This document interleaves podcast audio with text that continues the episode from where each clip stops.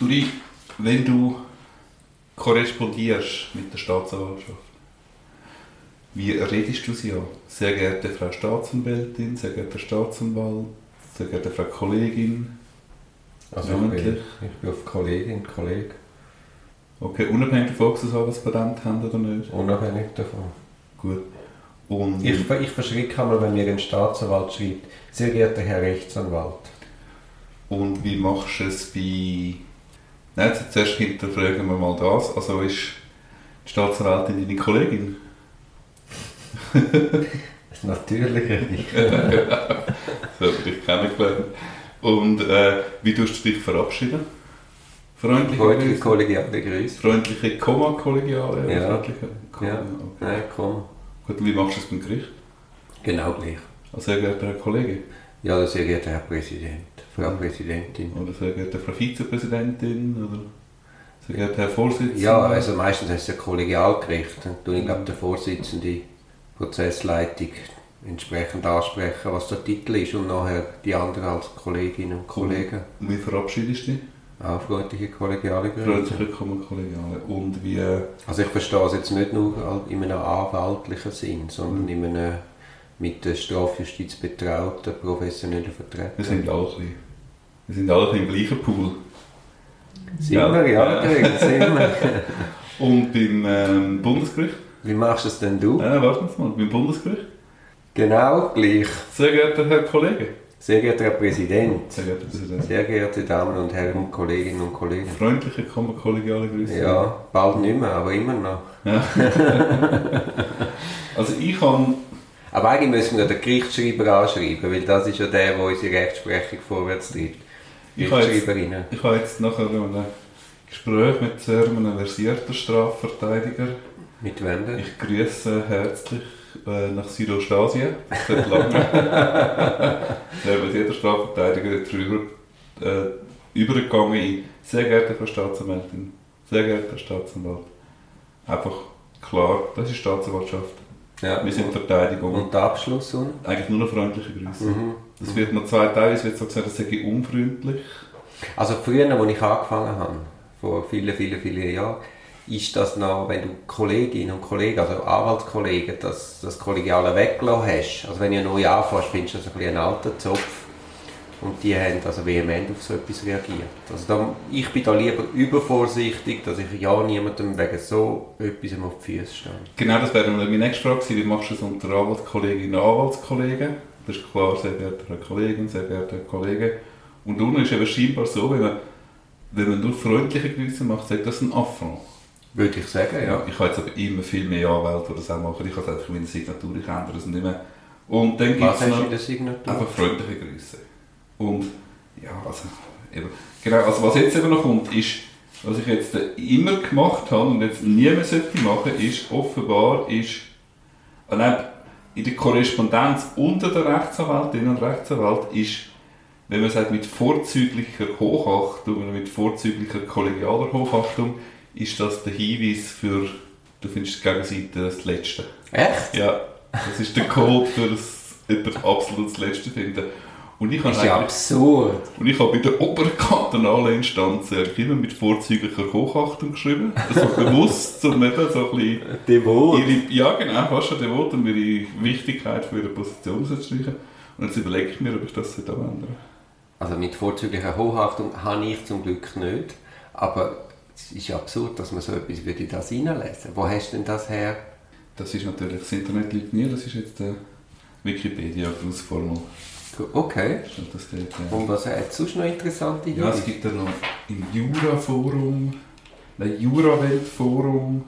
Ähm, ich sehe im Anwaltsschreiben immer mal wieder die Grußformel hochachtungsvoll oder mit hochachtungsvollen Grüßen.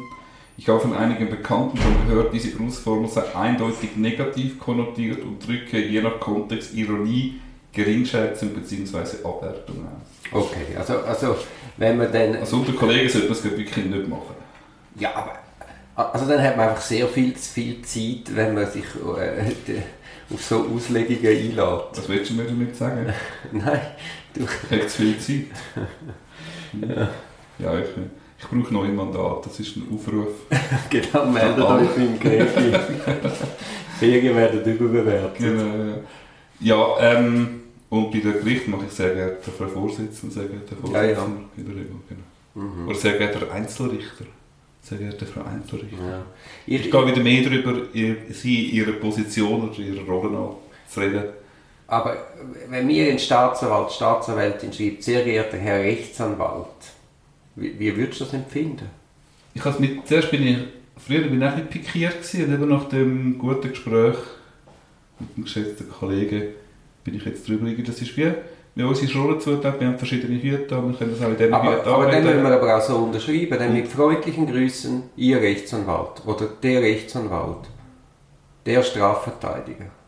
Ja, das ist gerade jetzt wirklich zu weit. Man kann doch freundlich grüßen. Also freundliche, aber, ja, ja, freundliche aber Grüße, man kann sich in der, in, der, in der Rolle ansprechen und somit auch klare Rollenverteilung und im Sinne von, man ist, äh, obwohl das Vorverfahren ja sollte, ergebnisoffen, entlastend, belastend, zu gleichen Teil und so Sachen, die da irgendwo, wie heisst das Buch da, die StPO, in der StPO in der Stadt, ist es ja schlussendlich doch ein sehr Ringen um Vorwurf oder Unschuld und das ist, ist nicht im gleichen Boot im Vorverfahren fertig. Ja, das ist ja auch, das habe ich letztens mit einem Staatsanwalt nein, mit einer Staatsanwältin diskutiert. Oder wenn du eine Selbstanzeige machst, wird das ja viel kritischer gelesen als in einem Polizeirapport. Und das verstehe ich dann gar nicht. Mhm. Also die müssen auch vor allem die Polizeiergebnisse offen kritisch würdigen. Es ist nicht einfach richtig, weil es ein Polizist reinschreibt. Mhm. Ja, und jemand hat doch uns gesagt, der Staatsanwältin, also was man auch von der Polizei geliefert bekommt, lässt man manchmal auch tief blicken. Und äh, das stimmt ja auch nicht immer alles, wie das dort, das wird noch, auch die Polizei hat teilweise, immer teilweise selbstverständlich, auch eine gewisse Motivation zu framen und äh, schon eine Stoßrichtung anzugeben. Ja, es ist, ist, nicht einmal eine Motivation, sondern es ist einfach das Weltbild.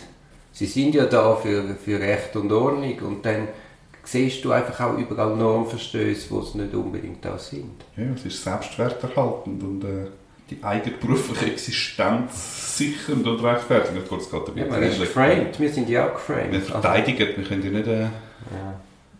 Nein, es ist schwierig und eben darum, darum ist auch quasi der Spagat, den dort die StP aufmacht, eigentlich gar nicht bewältigbar.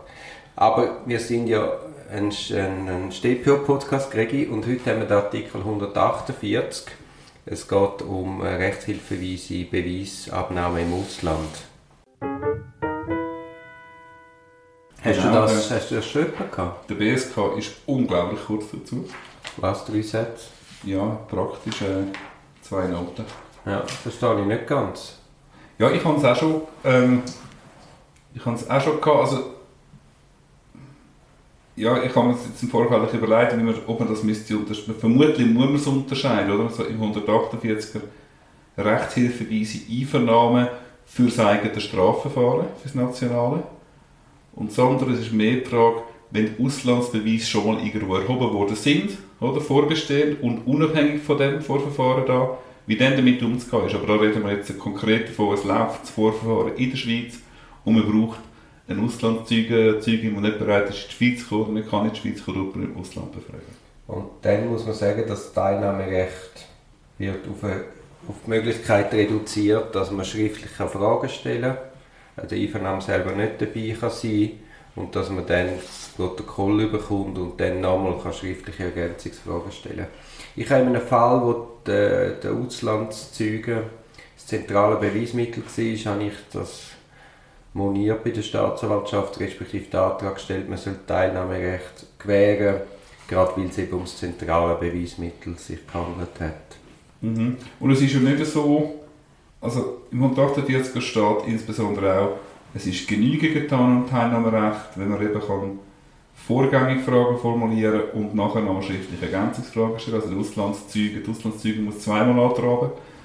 Aber ähm, das kann man, man kann aber auch gewähren, wenn es das ausländische Verfahren zulässt, Verfahren zulässt, dass man als Schweizer Verteidigerin darf ins Ausland gehen und dort direkt teilnehmen.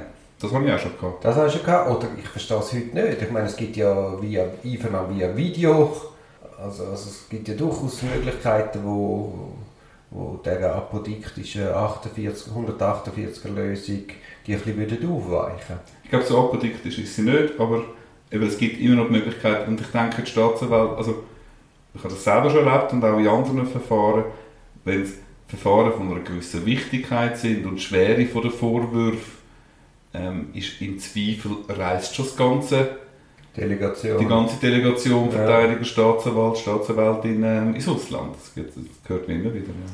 Ich frage mich auch, ob der 148er EGMR-konform ist. Weißt du, als Kompensation von der fehlenden direkten Teilnahme.